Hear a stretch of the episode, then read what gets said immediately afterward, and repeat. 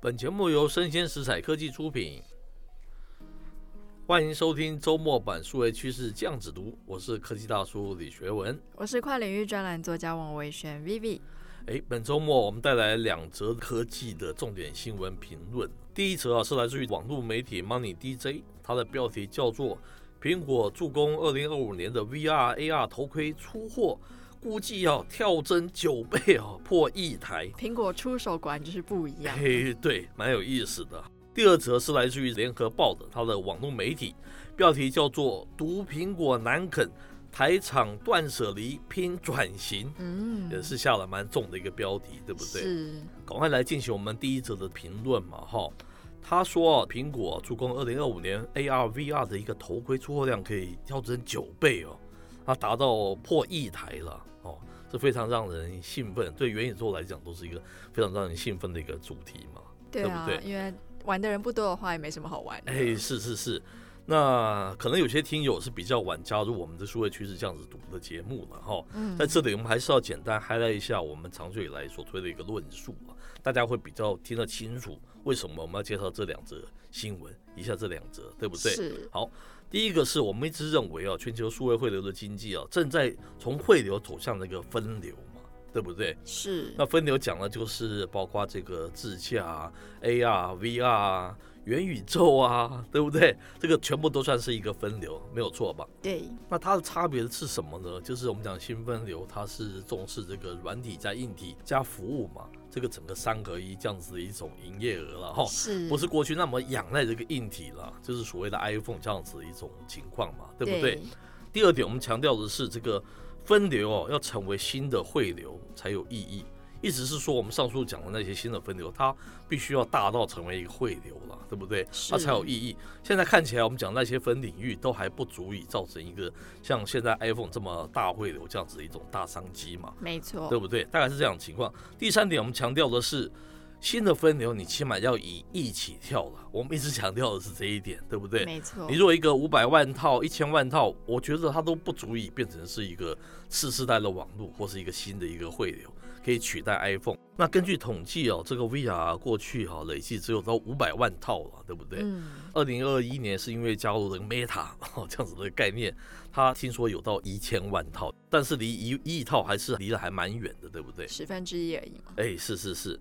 最后一点我要提的是，佐伯克哦，他不愧是一个数位才子的，他提起这个元宇宙的一个概念是非常漂亮的。为什么？嗯它是可以跟过去的这个网络断舍离嘛，对不对？一刀就把它变成是一个次世代的这样子一种新的会的概念了、是非常成功的。也因为这样，逼得库克嗯赶快跳出来是说，我们不喊元宇宙，我们喊的是 AR，他就生怕这个次世代的这个数位新的霸主会跑到我伯克手上嘛，对不对？是好，紧接着、啊、科技大叔下的一个标题哈、哦，第一则评论的标题叫做“哪两件事哈、只要其中之一可以实现，元宇宙数位经济才能称得上真实，而非是虚幻呢、 嗯，很有很有意思，对不对？是好，第一件事啊，根据这个日本苹果情报网站叫做 iPhone Mania，它十四日的报道哦，调查公司哦叫做 Counterpoint 哈、它公布预估报告指出哦，二零二一年哦，全球 XR 的头盔，XR 它是指的是这个 VR 头盔跟 AR 头盔啦。哦。哦，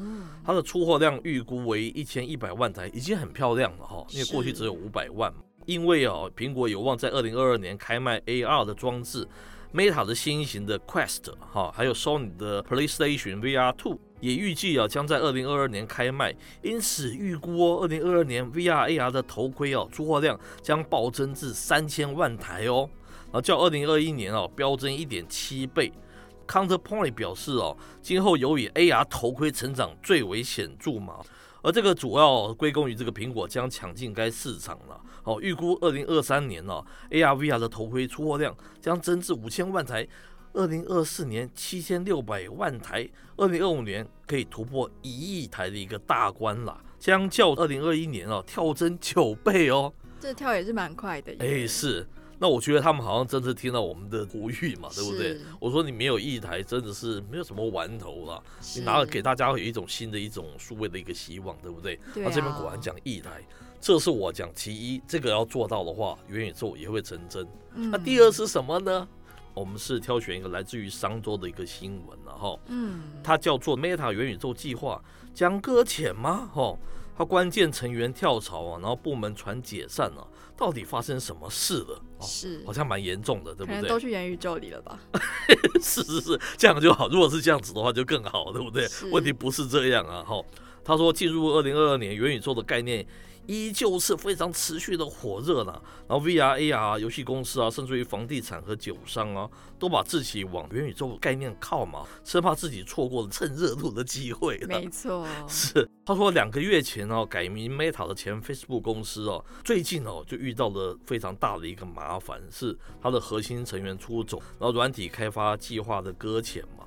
所以有分析人士指出啊，这标志着哦，这个 Meta 试图掌控它的这个 Oculus VR 头戴式显示器，以及未来的扩增啊，或是混合实境设备底层的软体的努力，遭遇了很大的挫折嘛，哦哈、嗯，那这篇文章的作者认为呢，这个计划顶多只能算是一个小挫折，是不会对 Meta 带来灭顶之灾。这跟我看法完全不一样，我等下再来解释哈。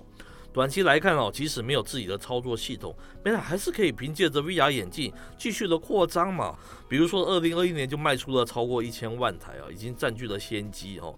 长期来看哦，Meta 的创始人佐伯克一定不会甘心放弃操作系统的开发，还会继续布局。那 Meta 为什么要自己做自己的软体操作系统呢？是他这个文章内文有提到，他是说一直以来要打造 VR 跟 AR 的生态，要构建这个庞大的元宇宙帝国。嗯哼，实现对苹果的弯道超车是佐伯克一直以来的目标跟野心嘛。 OK，那他说这也是科技圈公开的秘密。是但是呢，新闻里面提到的软体操作系统，到底为什么对 Meta 公司来说非常重要？是其实任何 AI 硬体的设备都需要一个软体操作系统嘛，是，从而让这些开发者可以完成一些应用的开发，嗯哼，然后再把产品完整的交付给用户。是那在我们的智慧型手机时代啊，像是苹果的 iOS、Google 的 Android，它就取代了原本 Nokia 的 Symbian 系统，然后成为了主流嘛。是那 Meta 在二零一四年，它收购了 VR 的设备开发商 Oculus，现在他们的 VR 头盔显示器 Oculus Quest